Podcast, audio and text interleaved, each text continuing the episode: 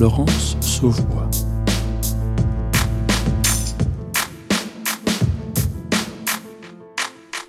Ils ont été 650 à réussir le concours de chef d'établissement en 2019 sur plus de 4500 candidats. Parmi ces lauréats, un tiers venait du supérieur, 20% du premier degré et autant du second. 20% étaient des conseillers principaux d'éducation ou psychologues de l'éducation nationale et quelques-uns appartenaient à un autre corps de la catégorie A. Pour ces nouveaux personnels de direction, cette rentrée scolaire, c'est l'aventure et la découverte d'un nouveau métier. Quelques semaines après l'annonce de la réussite du concours, les chefs d'établissement stagiaires sont déjà nommés sur des postes d'adjoints. Dès la rentrée, ils doivent adopter une posture de cadre, c'est-à-dire prendre en charge la responsabilité de différentes actions, gérer administrativement un établissement scolaire ou travailler en partenariat avec les différents acteurs du monde économique, territorial, social et culturel. Bref, ils doivent piloter un collège ou un lycée. Sauf qu'on ne se décrète pas pilote, on le devient, en tâtonnant, en apprenant sur le tas, lors d'une année de stage souvent éprouvante et riche d'enseignements. C'est ce que vont découvrir Fatima Assioui et Bénédicte Gastelu, deux personnels de direction stagiaires de la promotion 2019. Ce mois-ci, le micro est dans la classe vous emmène au cœur de la prise de fonction de ces deux principales adjointes. Bénédicte Gastelu, je suis personnelle de direction, donc euh, principale adjointe du collège Paul-Éluard, à Vénissieux. Alors avant, j'étais professeure des écoles pendant un certain nombre d'années, puis euh, directrice d'école, non euh, déchargée totalement, donc j'ai toujours été directrice d'école et enseignante en même temps.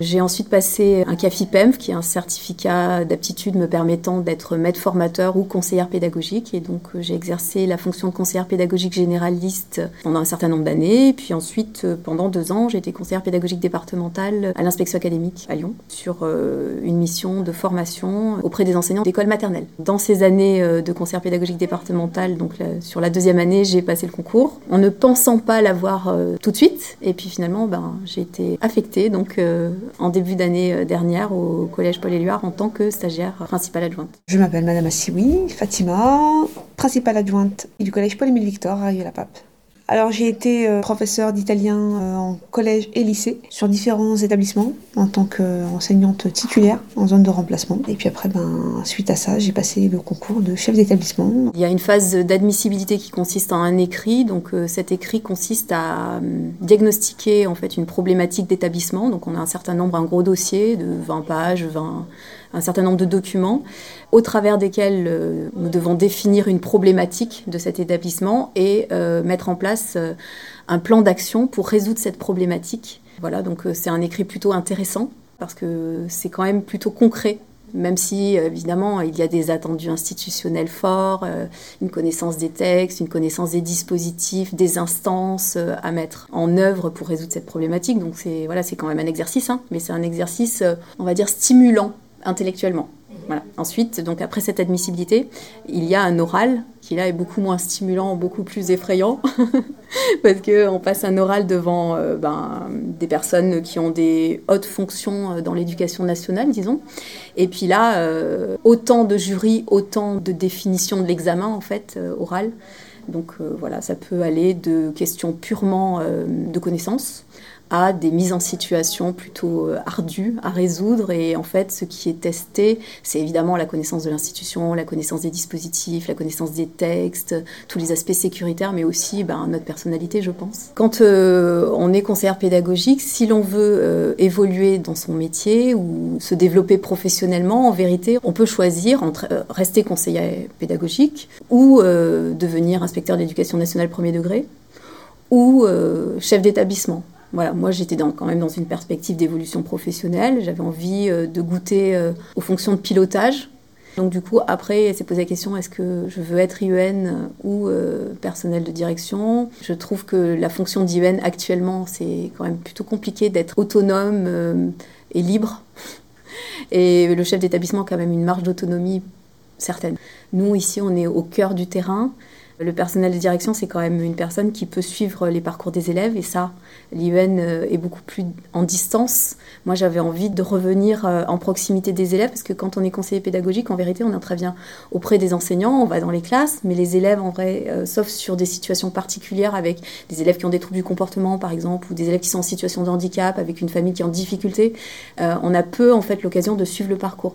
Et là, je retrouve ce que j'aimais enfin, ce que j'aime dans mon métier, c'est pouvoir suivre un élève. Ici, j'ai de la chance, je peux les suivre au moins trois ans. Donc, euh, c'est assez génial. Euh, l'unité territoriale, l'unité de temps, l'unité de lieu, l'unité aussi de personnes, en fait, d'être dans, dans une équipe, ça me manquait aussi.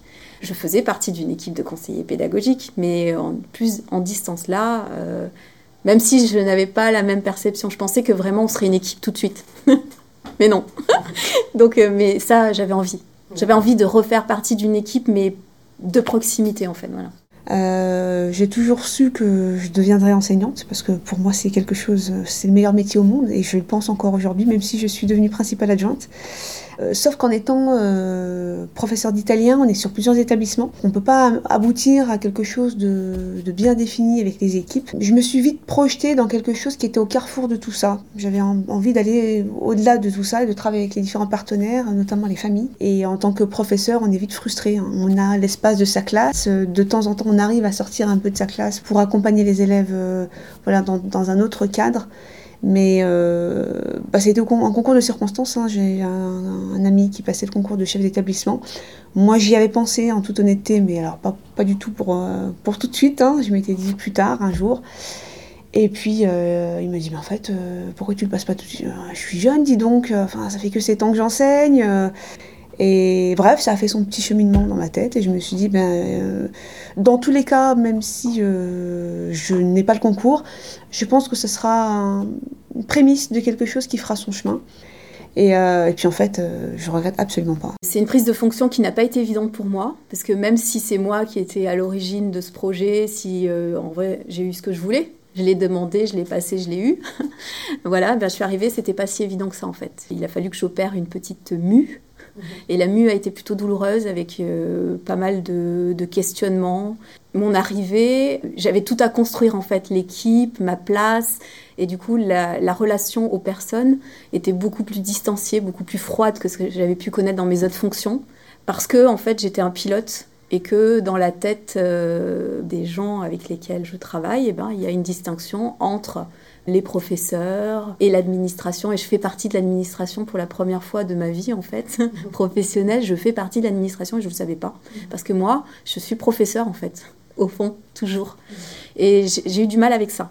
Après, la fonction de pilote, euh, c'est pas une fonction qui se décrète. Il a fallu que je sache quel pilote je voulais être je ne savais pas en fait, je, m'étais projetée évidemment, j'avais des idéaux, euh, je serais un pilote pédagogique, oui, sauf que ça se construit. Du coup, euh, bah, j'ai dû euh, voir l'escalier que je devais monter, j'ai vu que j'étais tout en bas, ça a été difficile aussi de me retrouver en situation de ne pas savoir et de savoir que je ne savais pas et d'en prendre conscience. Et voilà apprendre c'est pas toujours très facile. Donc ça n'a pas été évident jusqu'aux vacances de Toussaint Vraiment, où je me suis vraiment posé la question de savoir si c'était vraiment ce que je voulais faire et surtout si j'en étais capable. Et puis je suis en REP+, c'est un choix, j'ai passé des entretiens pour être en REP+, parce que je venais aussi du REP+, et j'avais envie dans euh, l'idéal que j'ai bah, de service public en fait, euh, je voulais être en REP+, parce que je sais qu'il y a fort à faire, qu'il y a beaucoup de choses euh, à mettre en place pour répondre aux besoins de, de ces élèves et de ces familles, et ça, ça me... Voilà, c'est le cœur de mon de ma motivation, je pense. Mais euh, c'était pas euh, si évident. J'avais peur de ne pas être à la hauteur, de me dire je suis inexpérimentée, je débute, j'apprends. Est-ce que je ne peux pas apprendre au détriment des gens avec lesquels je travaille ou des personnes que je dois servir en vrai? Les enfants, les élèves, les familles. C'était dur de faire face aux enjeux. J'ai mis du temps à me rendre compte qu'il y avait des choses que je savais encore faire quand même, au bout de 20 ans dans l'éducation nationale. Voilà. Bon, ça a été, voilà, ça a été, non, ça n'a pas été évident. Je voyais, euh, je fais partie d'une promo, et je voyais mes collègues qui étaient tellement euh, heureux d'être personnel de direction, et j'ai pas été heureuse tout de suite euh, dans ma fonction, moi.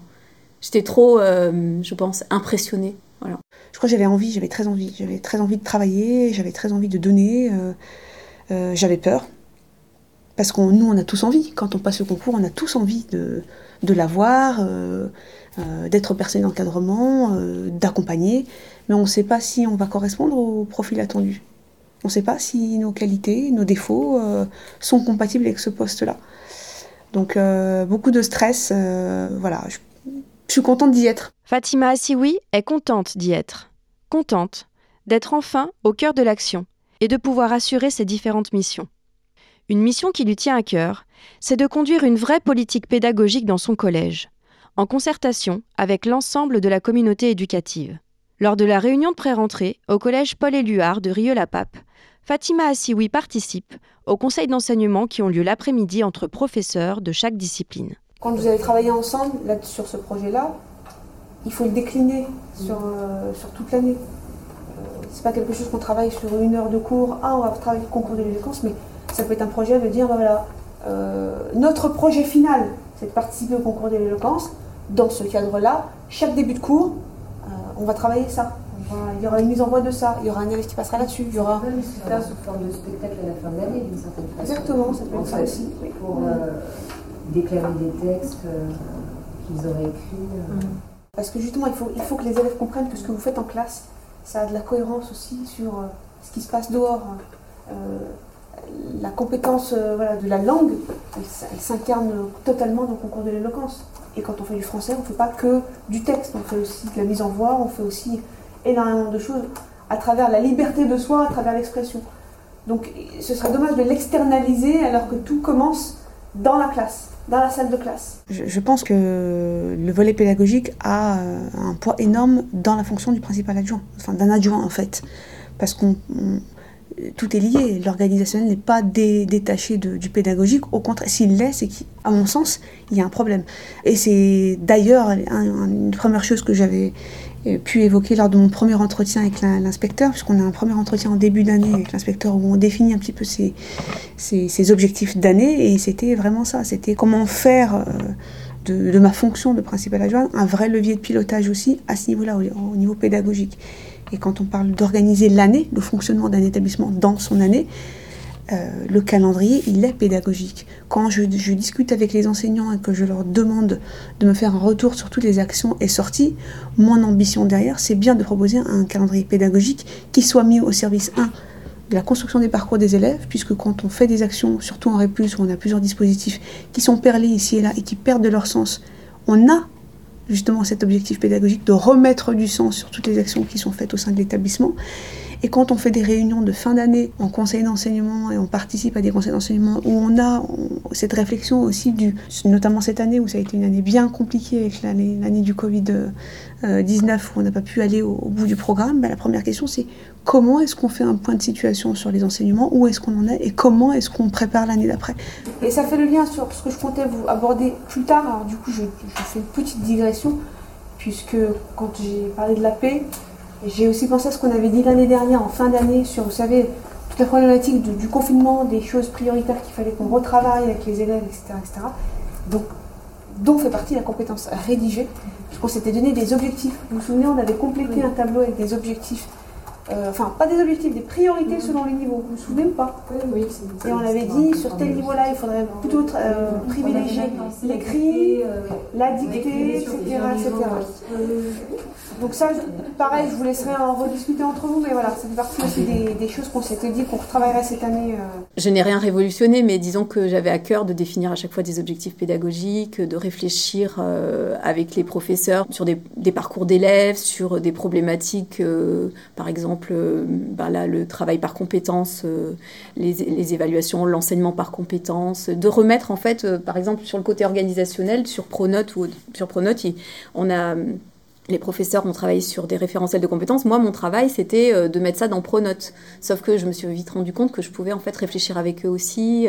Et puis en termes de pilotage, voilà, la question de savoir est-ce que en vrai je dois être présent tout le temps ou est-ce que c'était très frustrant pour moi de me dire je vais impulser des choses mais je vais pas être là et en fait, j'ai dû, je ne suis pas spécialiste de toutes les, de toutes les thématiques. Donc, en fait, j'ai construit la délégation à ce moment-là, de me dire, ben non, je peux pas tout savoir, je peux pas être partout. Si je veux faire bien les choses, il faut que je hiérarchise. Et du coup, j'ai mis en place des commissions de travail avec des référents euh, profs. J'ai trouvé une satisfaction à ce moment-là de pouvoir euh, travailler en délégation et de donner des objectifs, mais généraux, qui sont déclinés par euh, les, commissions de travail à leur échelle. Et puis après, d'avoir des comptes rendus, de pouvoir passer à des moments sur des réunions, mais pas toutes.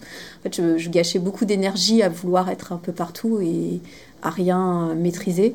Et là, j'ai trouvé plus de, de sens en termes de pilotage, du coup, je n'avais pas bien construit, euh, je pense, euh, ce qu'était le pilotage. Piloter, c'est pas forcément être là euh, tout le temps, toujours animer les réunions. C'était pas à moi de toutes les animer. Enfin voilà. En vrai, je pense qu'on peut travailler efficacement en tant que pilote ou en termes de pilotage que si on connaît bien les gens et du coup qu'on peut bien reconnaître aussi leurs compétences. Je pense que l'année dernière, j'ai passé beaucoup de temps à connaître chacun des professionnels avec lesquels j'ai travaillé à reconnaître aussi leurs compétences. On a beaucoup travaillé sur cette question de la reconnaissance des compétences euh, et puis de la reconnaissance du travail c'est pas si évident de reconnaître sans exposer, sans mettre en danger euh, les personnes, les personnels. J'ai passé beaucoup de temps à réfléchir sur cette question-là. Euh, je pense que j'ai pas mal avancé, mais que ça, euh, c'était quelque chose pour moi, c'était évident. En fait, quand quelqu'un réalise un travail, c'est évident de lui dire merci et c'est évident de dire à tout le monde que c'est lui qui l'a fait. Et en fait, non, cette évidence-là n'existe pas parce que quand on est une organisation humaine, il y a beaucoup de choses qui se jouent en termes. voilà, et du coup, j'ai beaucoup exposé certains personnels en ayant de bonnes intentions je les ai exposées, ça a créé des tensions. Je pense que j'ai encore à apprendre de l'art des relations humaines dans une organisation où il y a des enjeux, où il y a des, territoires, des, compétences euh, voilà, ciblées, spécialisées. Mais ce qui me reste à construire, là, c'est vraiment euh, de vraiment prendre en compte les besoins des personnels. J'ai passé beaucoup de temps à diagnostiquer ou à entendre les besoins des personnels. Et maintenant, il faut vraiment que je les mette en, en parallèle avec euh, le projet d'établissement. Et voilà, essayer que le projet d'établissement, les besoins des personnels tels qu'ils sont perçus par eux, soient compatibles et aillent dans le même sens. C'est pas évident euh, parfois de dire oui, ce projet il est très intéressant, mais en vérité, voilà, l'objectif du projet d'établissement sur cet axe-là, il est plutôt celui-ci. Enfin, donc ça, voilà, c'est de mettre de la cohérence. Euh, je n'avais pas de vision suffisante pour avoir euh, de l'ambition pour l'établissement. Piloter, c'est aussi anticiper. Mais anticiper lors d'une année de stage, ce n'est pas vraiment évident. C'est là que l'accompagnement du chef d'établissement d'accueil devient primordial dans la formation du stagiaire. En cette rentrée 2020, c'est Madame Bretet, principale du collège Paul-Éluard à Vénissieux, qui mène la dernière réunion de direction avant le jour J. Les deux chefs d'établissement se mettent d'accord sur les derniers détails avec les deux CPE et la gestionnaire du collège. Bon, cette année, euh, l'année 2020-2021, c'est notre année à tout ça. On met en place des choses euh, pérennes et efficaces et ma foi, on essaye de communiquer. Mm. Je crois qu'il faut qu'on prenne ce temps de communication, de se dire les choses. Et puis, euh, il faut aussi qu'on prenne le temps de... Les problèmes, on les résout après, pas tout de suite. Parce que moi, je, sais comment ça va se passer. On va commencer l'année, on va être tous dans le nez dans le guidon. Et puis après, ben, on, repart avec nos mauvaises habitudes parce qu'on veut régler tout tout de suite. Euh, on est happé. Euh, il faut qu'on on apprenne, aussi bien nous que les autres euh, de la communauté, à attendre qu'on on puisse réfléchir aux différentes problématiques. C'est qu'on a deux outils. On a euh, l'Éluard Info, donc, euh, qui sort tous les vendredis. les euh, agents ont bien l'Éluard Info aussi, ils l'ont tous. Mais du coup, voilà, il faut aussi que chacun prenne l'habitude de rentrer les événements dans l'agenda pour que les agents, parce que par exemple Hubert, la première chose qu'il fait le matin, je l'ai vu hein, le matin, il ouvre Pronote et tout ce qui est dans l'agenda, il le sait. Voilà. Sauf que euh, je pense que, euh, alors les conseils de classe, ils y sont automatiquement, par exemple. Par contre, toutes les réunions avec les partenaires, toutes les réunions, les rencontres avec les parents n'y sont pas. Alors moi, je ne veux pas que vous mettiez, par exemple, le nom des enfants ou le nom des parents, mais mettre rencontre parents, par exemple, pour euh, Madame Mallet. Ou, enfin, je pense qu'il faut qu'on prenne l'habitude Euh, pareil, quand il y a une réunion avec, je sais pas, euh, je sais pas avec qui tu fais des réunions, mais Saouda, mais avec les agents de la métropole, tout ça, Mhm. avec les visites de sécurité, enfin Mhm. tout ça, Mhm. il faut que par exemple toi, tu puisses rentrer ces réunions-là. Mhm. Euh, Madame Mallet, euh, il faudra qu'elle puisse rentrer ces réunions par an. Moi, je vais mettre tous les événements de l'établissement, mais il faut vraiment que chacun s'empare de l'outil de communication, parce qu'en vrai, ça suffit pas de se parler de visu. Non. Parce que d'abord, on oublie, on n'a pas Et le puis, temps. il a pas de traçabilité. Pour l'instant, je pense que c'est plutôt en construction encore. hein. Moi, je m'occupe beaucoup du pédagogique et du- des relations partenariales, par exemple, avec l'extérieur de l'établissement. Ma chef, elle est beaucoup plus euh, dans l'administratif, euh, l'organisation aussi euh, des différents services mais on peine un peu à trouver un fonctionnement. Elle est arrivée, en fait, c'est sa troisième année, et moi, c'est ma deuxième.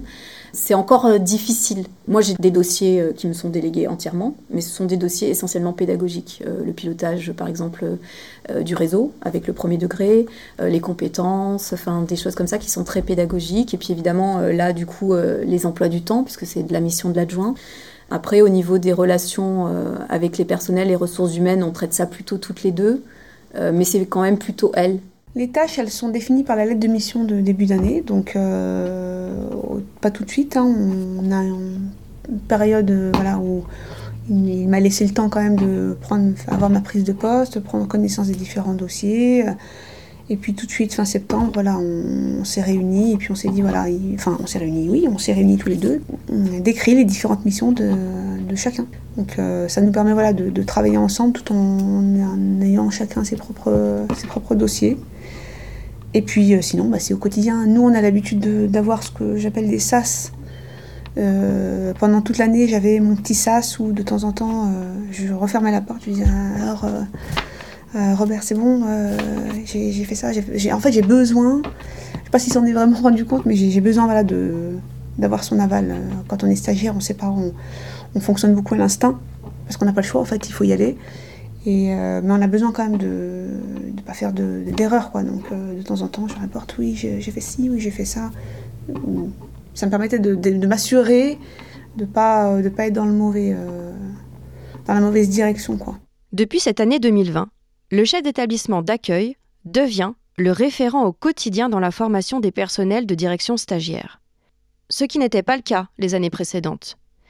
Didier Keff, inspecteur d'académie et responsable de la formation des personnels pour l'Académie de Lyon, explique les modifications récentes qui ont eu lieu concernant le rôle de ses tuteurs. Donc, euh, je m'appelle Didier Kev, je suis inspecteur d'académie et délégué académique à la formation des, des personnels, euh, de l'ensemble des personnels de l'Académie de Lyon, dont des personnels euh, d'encadrement. Statutairement, au niveau national, il est demandé, c'est ce qu'on faisait à Lyon depuis des années, que soit affecté à chaque stagiaire un chef d'établissement référent, c'est-à-dire un chef d'établissement qui n'est pas le chef d'établissement d'accueil. Euh, nous, on constate tous les ans, et c'est le constat de tous les chefs d'établissement d'accueil et tous les chefs d'établissement référents, que cette fonction est peu, voire pas du tout utilisée par les stagiaires. Et, mais ça, c'est pas une relation formative au sens où on l'entend, parce qu'en fait, très rapidement, le stagiaire est un peu noyé sous l'exercice de sa fonction, et son système de référence formation, c'est immédiatement le chef d'établissement d'accueil. Et c'est lui qui réalise le réel travail, en fait, d'accompagnement formatif. Du coup, euh, le recteur a, a, a souhaité qu'on imagine un, un, autre dispositif, c'est-à-dire qu'en fait, le chef d'établissement référent, formateur, accompagnateur, tuteur, c'est le chef d'établissement d'accueil, c'est-à-dire qu'on officialise euh, l'investissement et, et, la fonction de formateur du chef d'établissement d'accueil. Et si le stagiaire est demandeur, ou si le chef d'établissement d'accueil est demandeur, ou si les directeurs académiques, départementaux, les corps d'inspection, notamment les, les établissements et vie scolaires, sont demandeurs, alors on peut affecter un chef d'établissement référent à un stagiaire dans un cas particulier en plus. Alors sur l'académie, on a eu plusieurs journées en fait de, de formation, donc à la journée. Donc là, ce sont des contenus plus pratico-pratiques, euh, animation d'un conseil de classe par exemple, gestion de crise. Voilà, on a, bah, dans le cadre du Covid, bon, c'était pas pour le Covid, mais bon, les PPMS, enfin les intrusions. Voilà, on a eu euh, des, des, formations sur cet aspect-là.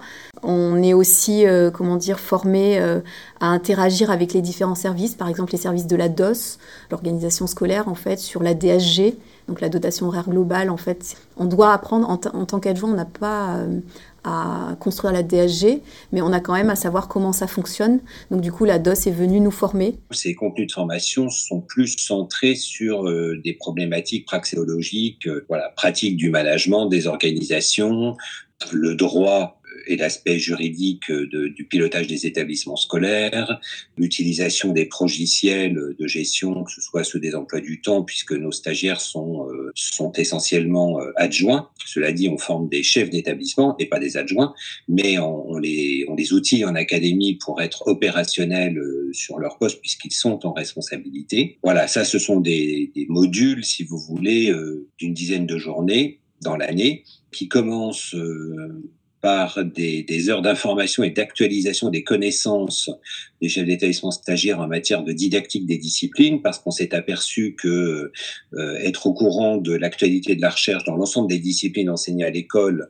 euh, était important pour eux, notamment pour piloter la, la, salle des professeurs. Ils ont donc chaque journée une, une conférence qui est portée par des enseignants-chercheurs et les corps d'inspection et qui leur présente au fil de l'eau de ces dix journées l'actualité de la recherche en matière didactique et pédagogique dans chaque, chacune des disciplines enseignées à l'école. À la suite de quoi, chaque journée a une thématique, par exemple éducation prioritaire, école inclusive, enfin toutes les, les thématiques prioritaires de notre actualité euh, nationale et académique il y a là des, conférences communes aux chefs d'établissement et aux corps d'inspection sur ces thématiques-là, puis ensuite des ateliers métiers où il s'agit de s'approprier euh, les, connaissances et les mutualisations euh, acquises dans le cadre de voilà d'ateliers de pratique. Alors, euh, la formation IH2EF, c'était à la base trois présentiels. Ce sont essentiellement des conférences et puis des ateliers aussi avec des formateurs qui sont des chefs d'établissement. C'est inégal, je trouve, en termes de qualité de formation. Et puis surtout, ça reste très général, peu ancré dans nos problématiques particulières, mais c'est bien ça la formation en vérité. Euh, voilà, donc la première session de formation, euh, et la deuxième ressemblait à la première, hein, mais il y a à chaque fois une, une dominante. Euh, la deuxième fois, c'était le pilotage pédagogique. Là, je suis rentrée complètement euh, paniquée par le fait que j'avais été aspirée par le côté organisationnel, technique de ma fonction, et que du coup, euh, le pilotage pédagogique, alors que c'est censé être euh, mon cœur d'expérience, je l'avais peu mobilisé. Donc du coup, je suis rentrée euh, en dette par rapport à ça et ça a déclenché chez moi bah, des choses qui, voilà, qui étaient très stimulantes du coup de me dire bon euh, là, il faut que tu arrêtes avec Pronote, avec EDT, avec euh, toute l'organisation des évaluations nationales, tout ça. Enfin, le côté organisationnel en fait qui est lourd, qui a été lourd pour moi parce qu'en fait, il me prenait tout mon temps.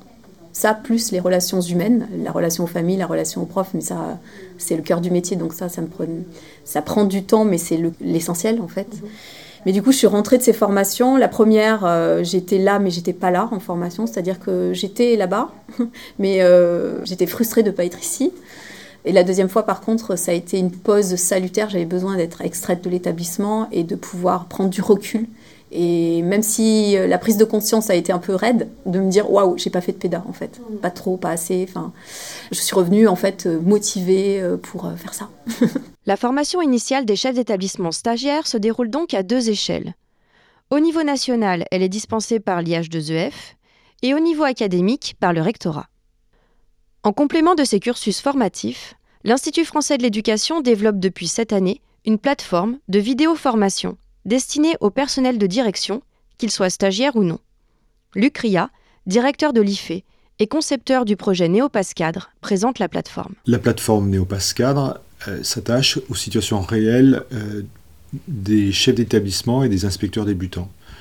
L'idée, c'est d'arriver à recueillir un certain nombre de situations professionnelles qui sont emblématiques, qui sont euh, typiques pour eux, partagées par la communauté, voire parfois critiques, avec des tensions fortes euh, ressenties par, par les acteurs, par les cadres. Il nous semble important d'en faire un, corpus vidéo pour qu'on puisse après s'en servir en formation. Pour que les collègues prennent conscience qu'ils ne sont pas seuls par rapport à cette situation, typique ou critique, et qu'ils puissent après aussi réfléchir aux, aux tensions de l'action et éventuellement à des façons d'améliorer leur propre activité, leur propre plaisir, leur propre... Euh, façon euh, d'intervenir dans l'établissement. Ce sont des pilotes qui sont souvent sous pression, avec une activité qui est très fragmentée, et l'important c'est de pouvoir par moment déplier cette activité, la ralentir et comprendre ce qui se joue dans l'action qui pourrait les mettre en difficulté, sur des tensions ou des dilemmes qu'ils rencontrent au quotidien. Alors Néopass Cadre, c'est déjà, je pense, la constitution d'un collectif de personnel de direction et d'IEN. Nous sommes cinq, donc trois personnels de direction, deux IEN entouré par euh, des chercheurs et euh, des personnes de l'Institut français de l'éducation qui euh, viennent sur le terrain avec nous, nous filmer, nous suivre sur différentes animations de réunions, sur bah, tous les temps en fait de la vie d'un personnel de direction. Et puis après, euh, on revisionne certains, certains moments. Euh, avec euh, le chercheur, on, détermine des problématiques de travail. Par exemple, la problématique dont je vous parlais tout à l'heure sur la reconnaissance des personnels, c'est quelque chose ben, qu'on a diagnostiqué sur pas mal de réunions et du coup qu'on a choisi d'explorer davantage.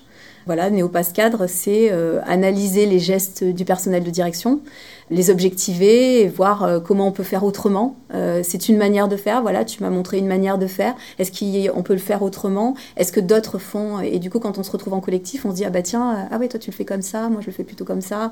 Enfin voilà. Et puis, dans Néopass Cadre, ben, c'est une réflexion collective en vérité sur comment on peut former les personnels de direction en complément des formations que nous avons déjà au niveau national ou académique.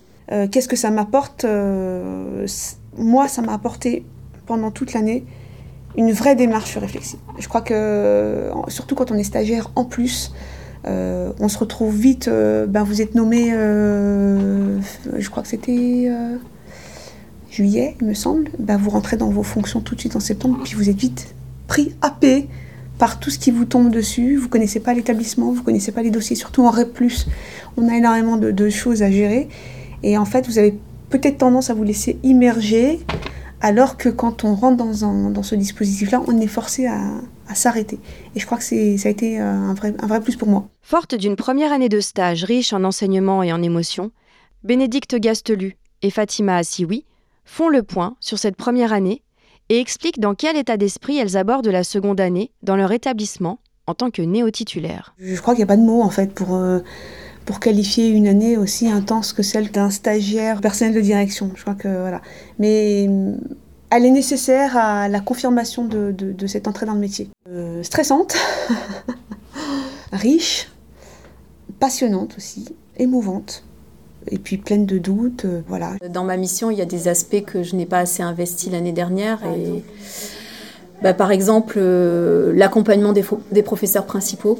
L'année dernière, je les ai laissés un peu. Euh, j'ai beaucoup accompagné la sixième parce que c'était plus proche de ce que je savais faire. Là, j'ai les classes de quatrième, les PP de quatrième, donc euh, voilà, cet accompagnement-là des professeurs, aller plus en profondeur sur moins de dossiers, mener des choses à leur terme plutôt que de commencer plein de choses et de pas aller jusqu'au bout. Et puis donc euh, l'objectif, c'est vraiment de lutter pour que il y ait vraiment un esprit d'équipe dans les équipes PEDA et dans les équipes disciplinaires et aussi de redonner euh, aux professeurs les espaces de travail qu'ils ont demandé parce que l'année dernière, je pense que j'ai davantage dans, dans, les dossiers qui sont les miens fait passer les aspects de pilotage et les objectifs du pilote avant en fait euh, la prise en compte des besoins réels du terrain parce qu'en fait comme je ne les connaissais pas je suis partie sur des choses qui étaient concrètes pour moi et du coup j'ai parfois été très loin d'eux. Donc cette année euh, on a choisi euh, de leur redonner des espaces de travail. Dans le cadre des concertations Reste Plus, on a des temps de travail. Donc là, ils vont reconquérir ces espaces-là pour leur travail à eux. Et moi, je vais partir d'eux pour aller vers les objectifs d'établissement et pas le contraire, en fait. voilà, c'est aussi l'immaturité euh, de la vision du pilote et puis le fait que quand on arrive sur un établissement, on ne le connaît pas et que du coup, euh, voilà, des réflexes, des réflexes descendants plutôt que des réflexes mutuels et de rencontres, voilà, sur même si je ne peux pas répondre 100% aux besoins des équipes, je peux quand même, on peut quand même trouver un terrain d'entente, je pense, chacun aller vers l'autre. Voilà. Donc euh, c'est ça mon objectif, d'être plus près en gardant euh, mes objectifs de pilote, mais de me rapprocher. Je pense qu'à l'issue de, cette première année de stage, euh, il faut digérer tout ce qui a été nouveau, comme je vous disais, hein, retravailler ce qui a été approximatif, améliorer des choses, etc., etc. Mais par contre, l'envie, elle reste. Je crois que si l'envie, elle n'était pas là, euh, peut-être que voilà, ça nous amènerait, parce qu'on peut très bien aussi euh, avoir passé le concours et finalement euh, redevenir enseignant. Moi, moi j'adorais mon métier. Hein. je ne l'ai pas quitté parce que je ne l'aimais plus, je l'adore encore aujourd'hui, mais j'ai envie de continuer à travailler avec tout le monde. Je crois que ça me prend au trip en fait, euh, cette envie de, travailler en réseau euh, avec les autres établissements, de travailler avec les familles. Euh. voilà, donc on va dire force, courage et volonté. et puis humilité. Humilité, c'est un des premiers mots que j'ai quand je suis arrivée dans l'établissement. Vous savez, on fait le fameux discours de présentation et les deux notions que j'ai eu à cœur d'évoquer, c'est la confiance et l'humilité. La confiance, euh, qui pour moi ne peut pas s'acquérir euh, tout de suite, elle s'acquiert euh, fondamentalement au fur et à mesure du temps et à travers ce que l'on fait au quotidien avec les personnes avec qui on travaille. Et l'humilité, parce qu'on fait tous des erreurs. Et moi la première. Et il faut avoir, voilà, il faut que, moi j'ai besoin que les gens sachent que bah, si c'est pas parfait, c'est pas grave, qu'on me le dise et on s'améliore. Et, et, je crois que si chacun arrive à garder en tête ça, que il faut faire preuve d'humilité. On est, on est personne, hein. on fait juste quelque chose à notre niveau. Et si chacun fait quelque chose à son niveau et trouve le sens de son engagement, bah, je crois qu'on a gagné en, termes d'intelligence collective. C'est ce qui m'importe le plus. À la fin de cette première année de stage, Fatima Assioui et Bénédicte Gastelu parviennent à prendre du recul et peuvent enfin identifier des points forts, mais également des pistes de travail sur lesquelles elles souhaitent progresser dans les années à venir. Cette année d'expérience leur a aussi montré que le métier de pilote confronte forcément à des dilemmes. Faut-il maintenir ou renoncer à ces utopies? Faut-il appliquer ou bien aménager le prescrit? Faut-il imposer ou négocier? Faut-il contrôler ou faire confiance et déléguer? Faut-il s'engager sans compter ou s'économiser pour durer? Autant de tensions que les deux stagiaires ont pu diagnostiquer et évoquer avec leurs tuteurs respectifs leurs formateurs, leurs pères et les chercheurs de l'IFE. Le micro est dans la classe, c'est fini. Je souhaite remercier chaleureusement Bénédicte Gastelu et Fatima Assioui pour leur accueil et leur confiance, mais aussi toutes les personnes qui ont participé à ce reportage. On se retrouve le mois prochain pour un nouvel épisode du micro est dans la classe. À bientôt!